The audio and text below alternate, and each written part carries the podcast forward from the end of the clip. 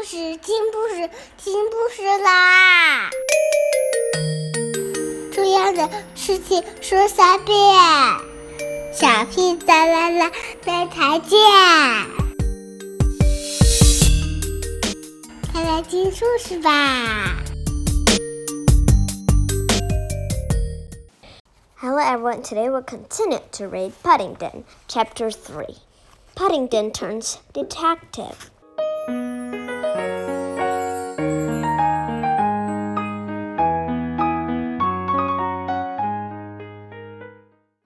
Paddington stayed just long enough to see four white faces staring at him, and then he slid down the ladder on all four paws and hid behind a pile, a pile of bricks. Almost immediately, there was the sound of excited voices at the window. Oh! Can't see it now, said a voice. Must have vanished. Core, repeated Mr. Briggs, mopping his brow with a spotted handkerchief. Whatever it was, I don't never want to see nothing like it again. Fair chilled me to the marrow, it did. With that, he slammed the window shut and the voices died away. From behind the pile of bricks, Paddington could hardly believe his ears.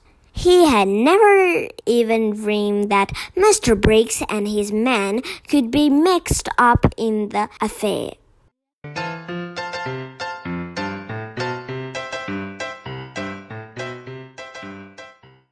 And yet, he had definitely heard Mr. Briggs say his mirror had been chilled. After removing his spare and dark glasses, Paddington sat down behind the bricks and made several notes in his book with the invisible ink. Then he made his way slowly and thoughtfully in the direction of the grocer's.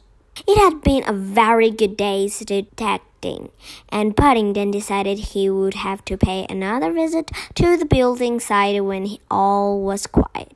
It was midnight. All the household had long since gone to bed. You know, said Mrs. Brown, just as the clock was striking twelve. It's a funny thing, but I'm sure Paddington's up to something. There's nothing funny in that, replied Mr. Brown sleepily. He's always up to something. What is it this time?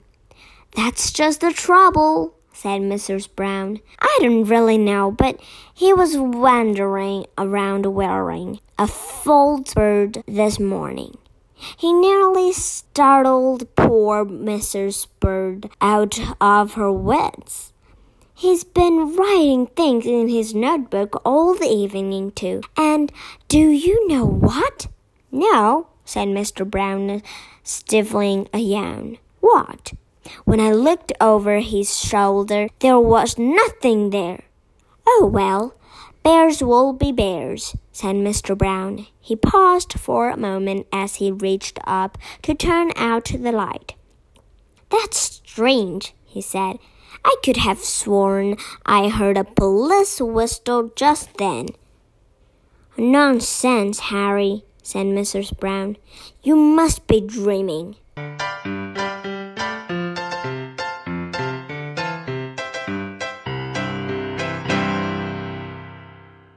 Mr. Brown shrugged his shoulders as he turned out the light. He was much too tired to argue.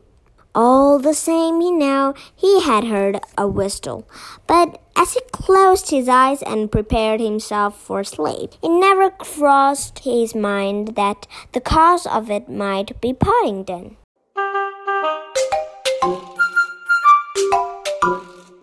Lots of things had been happening to Paddington since he crept out of the Brown's house under cover sight.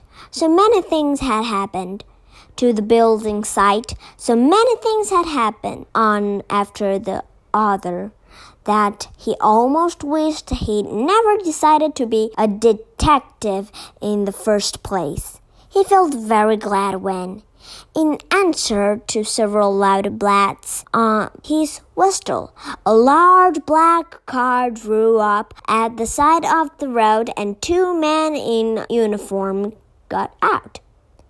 Hello, hello, said the first of the men, looking hard at Paddington. What's going on here?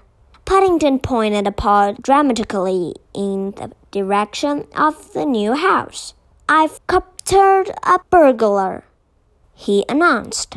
A what? asked the second policeman, peering at Paddington. He'd come across some very strange things in the course of duty. But he'd never been called out in the middle of the night by young bear before.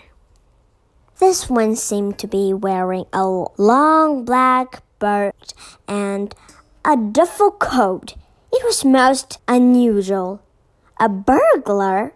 Repeated Paddington. I think he's the one that took Mr. Brown's marrow. Okay, today we're just read in here. Good night. Have a good dream.